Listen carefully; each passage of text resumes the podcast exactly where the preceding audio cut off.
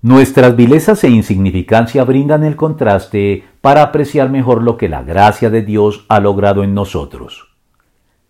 Muchas personas de bien, de esas que nunca le han hecho mal a nadie y son satisfactoriamente responsables con sus familias y pagan sus impuestos a tiempo y que por lo tanto no necesitan presuntamente de Dios ni de la Iglesia, a la que consideran un innecesario apoyo para las personas de voluntad débil, a la que miran entonces con velada o abierta indiferencia y menosprecio, critican desde sus pedestales de éxito o superioridad moral el hecho de que en la Iglesia hayan cabida personas tan socialmente disfuncionales y con tan evidentes faltas y defectos de carácter a las que el mundo rotula como fracasados y como causas perdidas.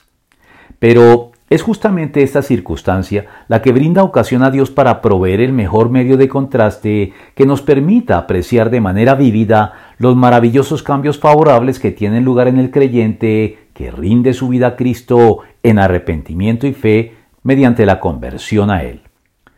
Porque lo cierto es que nadie continúa siendo igual luego de esta experiencia, y quienes se sienten satisfechos de su condición al margen de Cristo no podrán ver entonces en sus propias vidas el contraste entre antes y después, como lo señaló el propio apóstol Pablo en relación consigo mismo al hacer esta significativa declaración.